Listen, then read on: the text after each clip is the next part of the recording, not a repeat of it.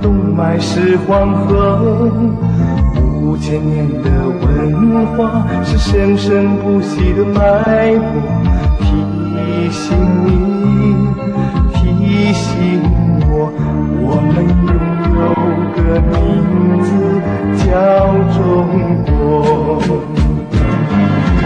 再大的风雨，我们都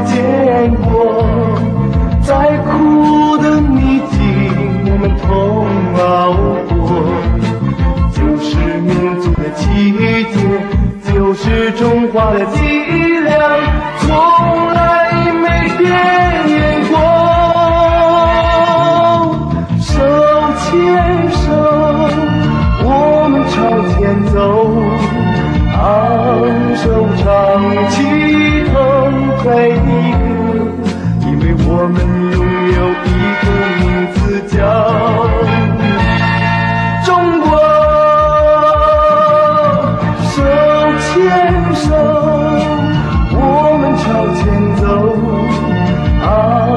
就唱起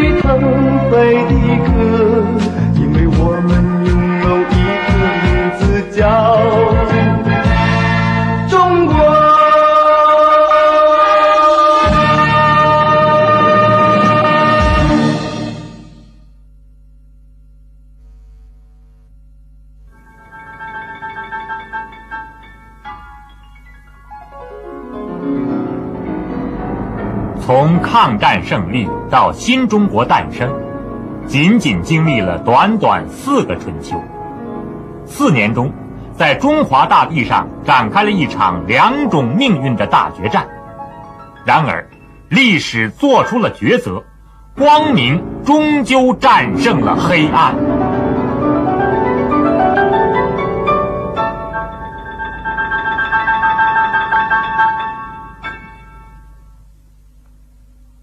一九四五年八月二十八号，在国民政府战时的陪都重庆，一扫往常的迷雾，呈现出少有的晴朗天气。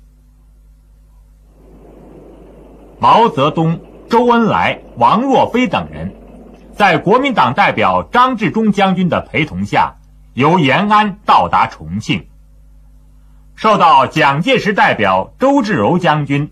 和重庆各界人士的热烈欢迎。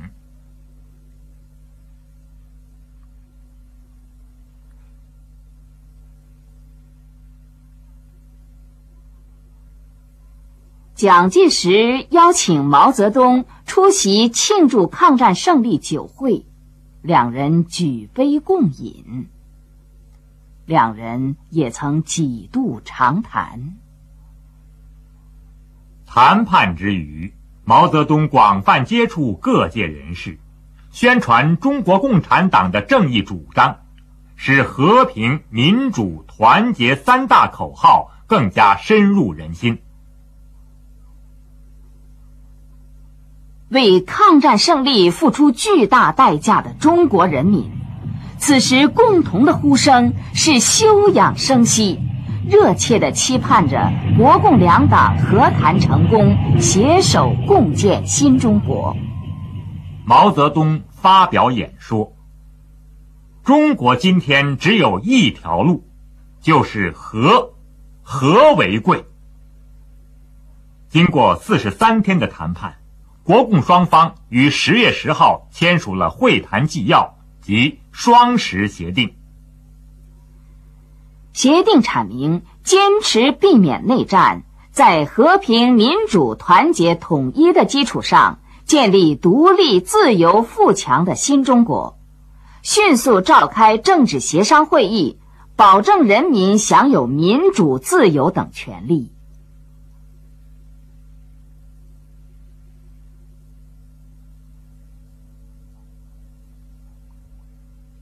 一百多年来。中国人民一直怀着建立新中国的美好愿望，当他们看到中国有了光明的前景，怎么能不欢喜异常？中国共产党忠实的履行了自己的让步。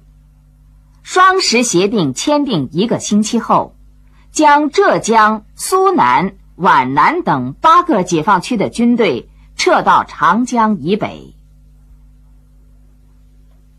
而国民党却背信弃义，在协定签署的第三天，蒋介石就下达了所谓剿匪密令，向解放区发动进攻。正如毛泽东所说：“我们主张和平，为此做了许多让步，可蒋介石一定要打。”我们只好客随主便了。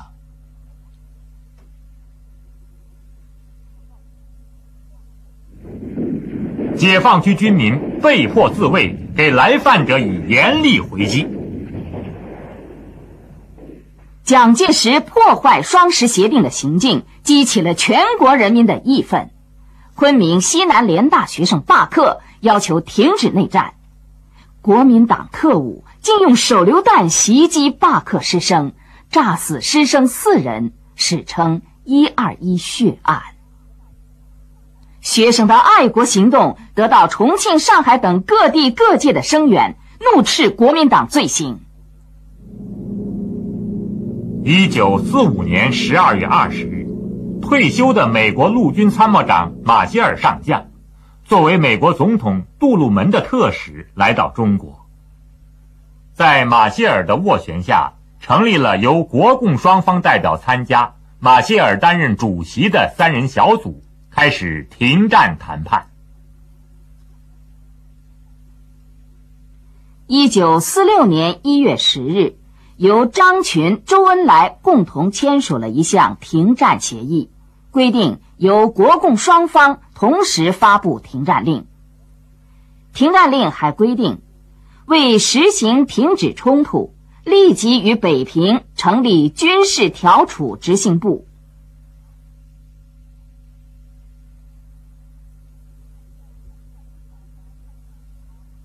在停战协议发布的同时，举国瞩目的政治协商会议在重庆召开了。参加会议的有国民党、共产党、各民主党派和无党派人士的代表。政协会议上通过的和平建国纲领、宪法草案等五项协议，基本上符合中国人民的愿望，再一次激起善良的民众对实现和平、民主、团结、统一的热切期望。一九四六年二月十日，重庆各界人士在教场口举行集会，庆祝政协会议召开。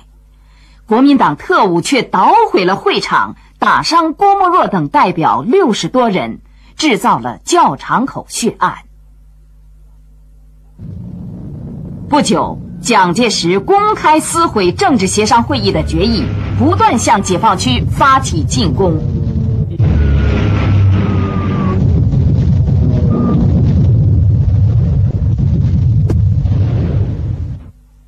六月，上海十万民众举行反内战游行集会，推举马叙伦。雷洁琼等人为代表赴南京请愿。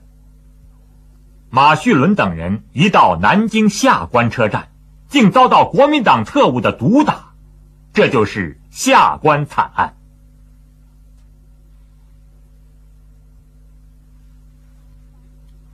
七月十三日，反内战的爱国民主人士李公朴被国民党特务暗杀。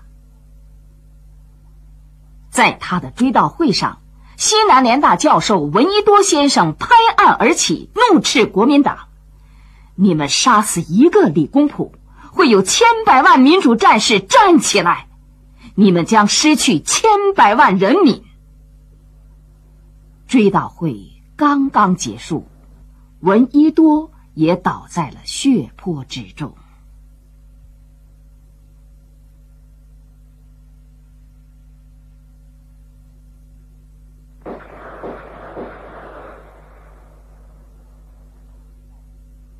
从一二一惨案到李文惨案，鲜血使民众清醒地认识到，国民党丝毫不愿满足人民的民主要求，蒋介石坚持独裁统治，把自己置于人民的对立面。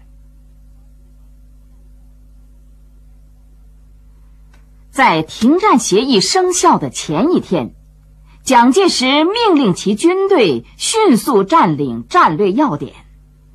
他一刻也没有停止发动内战的部署。国民党利用停战期间，调集三十万重兵，包围了中原解放区。一九四六年六月二十六日，国民党军队开始发动疯狂进攻，扬言只要三个月到六个月就可以打败人民解放军。接着又大举进攻华东、晋冀鲁豫、晋绥、东北以及海南岛解放区，全面内战爆发了。一九四六年八月十日。马歇尔和美国新任驻华大使斯图雷登发表联合声明，宣告由美国出面的调解失败了。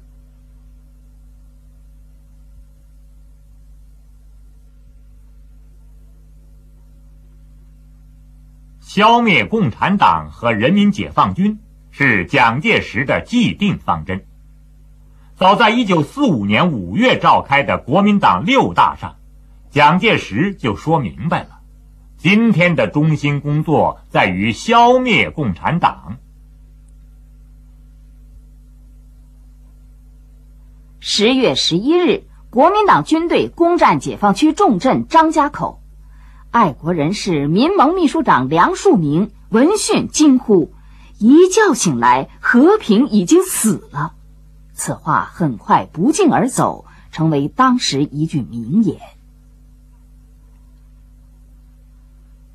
当天下午，蒋介石下令召集所谓国民大会，公然撕毁政协关于国民大会应由各党派联合政府召集的协议。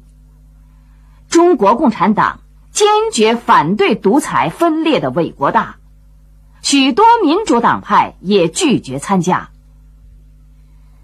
这实际上宣告。抗战胜利以后，长达十五个月的国共和谈从此结束了。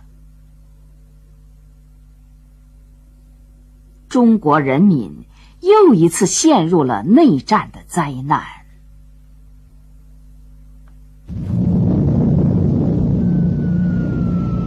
国民党向解放区发动全面进攻，蒋介石声称在三到六个月解决问题。但是他不久就发现局势并没有按照他预想的方向发展。面对国民党的全面进攻，英雄的人民解放军运用毛泽东的军事思想，以运动战为主要作战方式，不计较一城一地的得失，集中优势兵力打歼灭战，消灭国民党军队的有生力量，在八个月里歼敌七十余万，粉碎了国民党的全面进攻。一九四七年三月，蒋介石不得不将全面进攻改为重点进攻，即主要进攻陕甘宁解放区和山东解放区。中共中央主动撤离延安，毛泽东、周恩来等人率领中共中央和中央军委留在陕北，指挥全国解放战争。彭德怀率西北解放军采用与敌周旋、寻机歼敌的模糊战术，以不足三万人的兵力战胜了三十万国民党军。一年后，延安又被解放军收复。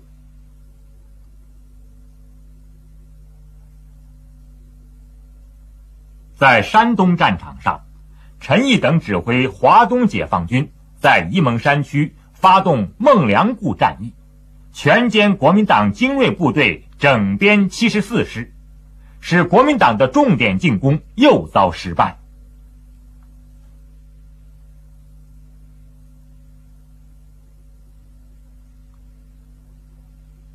为了进行内战，国民党不惜出卖国家主权，换取美国的援助。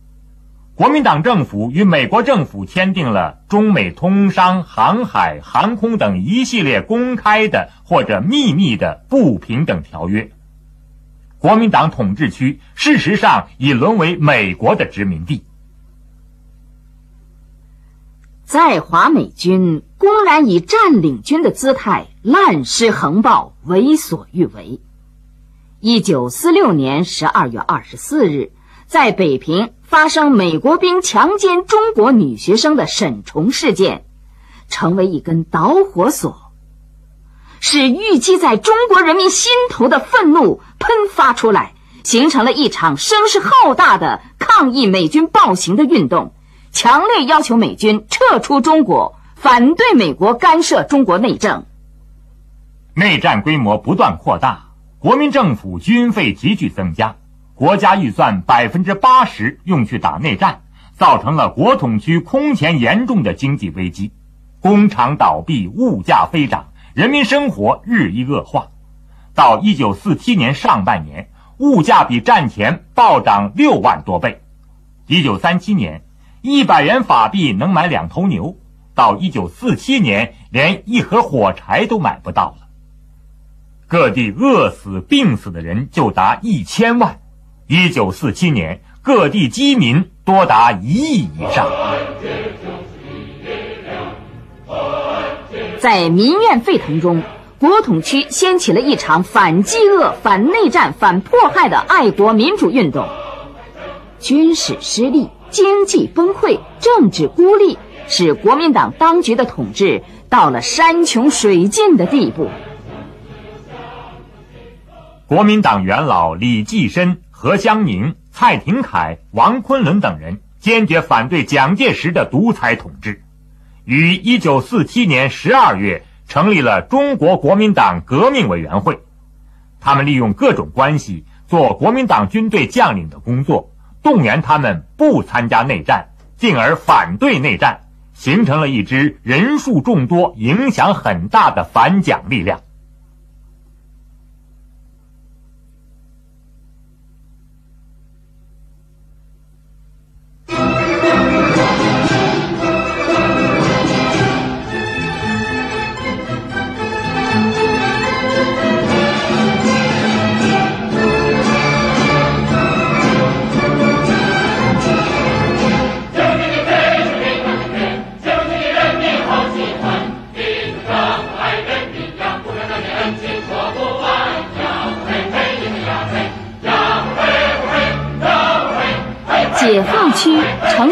片欣欣向荣的景象。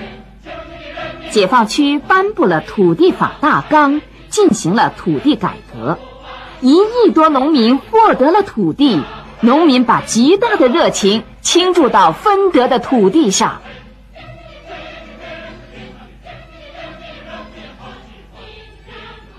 翻了身的农民踊跃参军，支援前线。使解放战争得到了源源不断的人力和物力支援，成为取得胜利的可靠保证。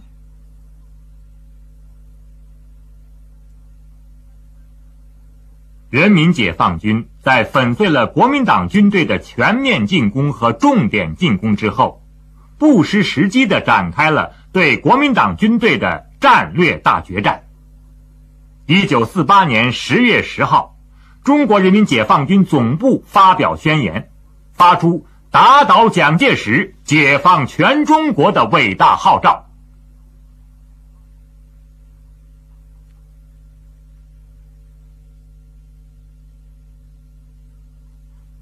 举世闻名的辽沈淮海平津三大战役打响了。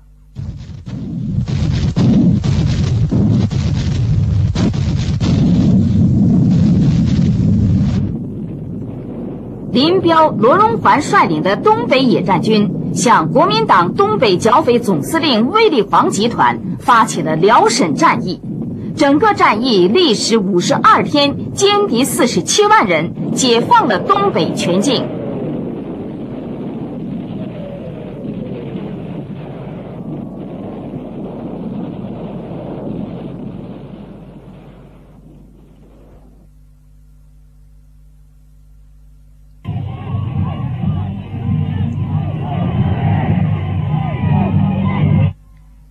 长期在解放军围困下的长春守敌一个军，在军长曾泽生率领下起义。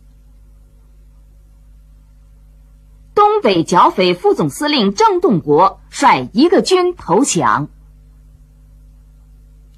在淮海战场上，刘伯承、陈毅、邓小平、粟裕等指挥下的中原和华东野战军，在以徐州为中心的广大地区展开激战，解放军势如破竹，所向披靡。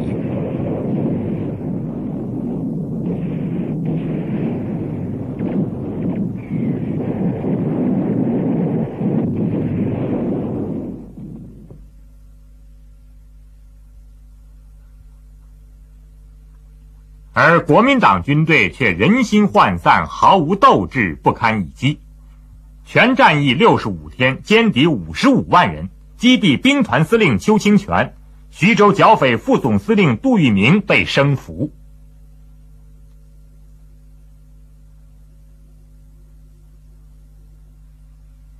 一九六零年四月，盟军将领蒙哥马利来华。会见了当年淮海战役中的两个对手陈毅和杜聿明。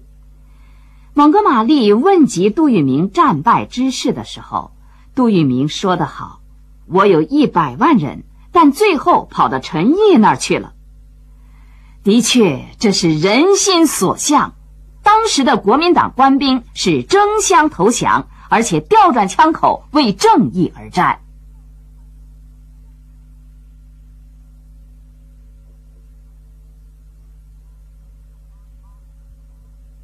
一九四八年秋冬，在国民党军队大量被歼的形势下，华北剿匪总司令傅作义所部六十万人已成了惊弓之鸟。东北野战军迅速挥师入关，会同聂荣臻领导的华北野战军联合发起了平津战役。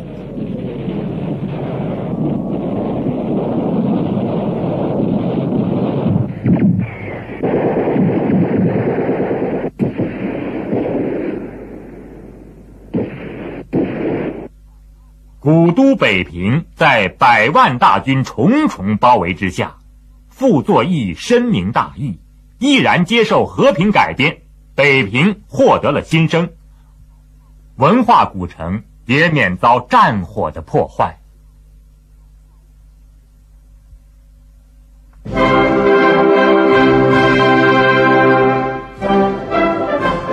三大战役从一九四八年九月至一九四九年二月，历时四个月零十九天，共歼敌一百五十三万多人。至此，国民党的精锐部队丧失殆尽。得民心者得天下，失民心者失天下，这是历史的必然。中国革命的胜利。再一次验证了这个真理。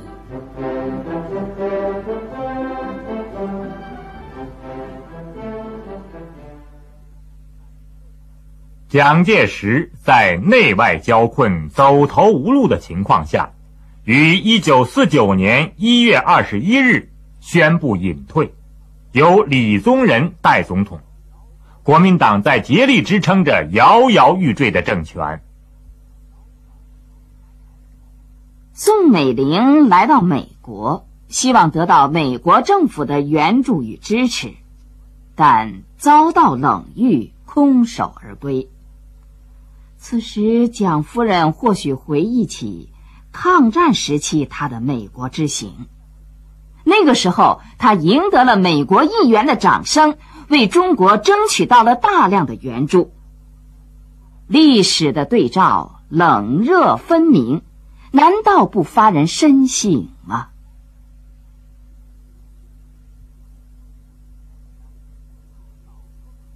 蒋介石回到奉化老家，准备诀别大陆，退居台湾岛。临走前，乡间遗老问他：“先生何时能再来？”蒋介石思忖片刻，伸出三个手指：“三年吧。”但是他的允诺没有兑现，而李宗仁先生晚年却落叶归根。一九六五年回到祖国，受到中国共产党和人民政府的欢迎。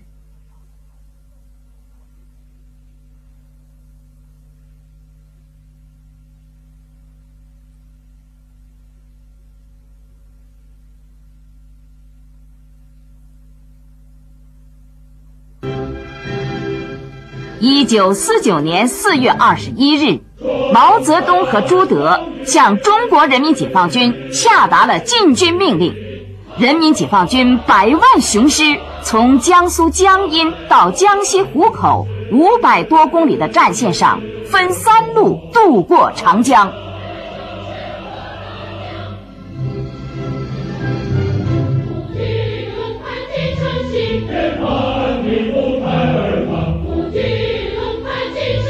二十三日，南京解放了。统治了中国二十二年之久的国民党政权覆亡了。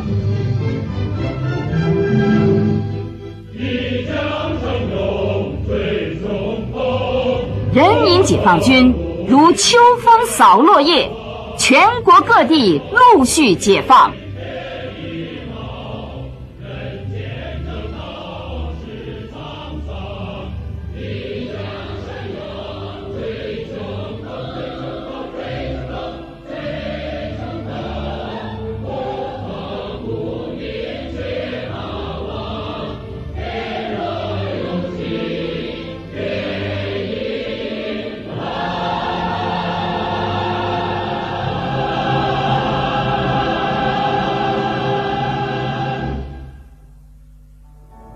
九四九年九月，中国人民政治协商会议第一届全体会议在北京隆重举行。中国共产党各民主党派、无党派民主人士、各人民团体、各民族和国外华侨等六百多名代表，带着喜悦和兴奋的心情出席了会议。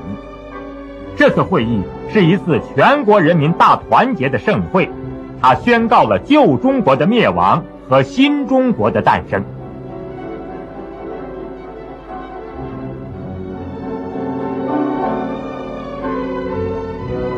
正如宋庆龄女士在会上所说：“今天中国是一个巨大的动力，中国人民正在前进，在革命的动力中前进。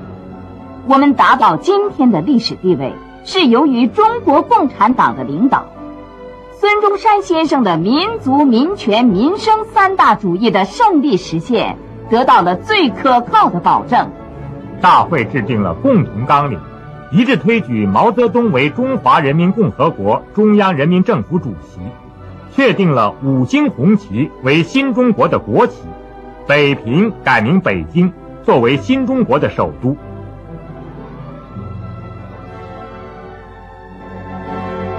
一九四九年十月一日下午三时，开国大典隆重举行。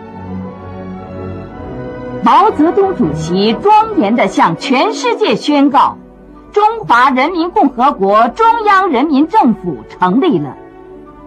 中国人民经过百年多来的不屈不挠的斗争，终于在中国共产党的领导下。推翻了帝国主义、封建主义和官僚资本主义三座大山的压迫，胜利了，站立起来了。中国人民从此迈进了全新的时代。黑暗过去了，黎明到来了。中国五千年的璀璨的历史，从此将谱写出更加辉煌的篇章。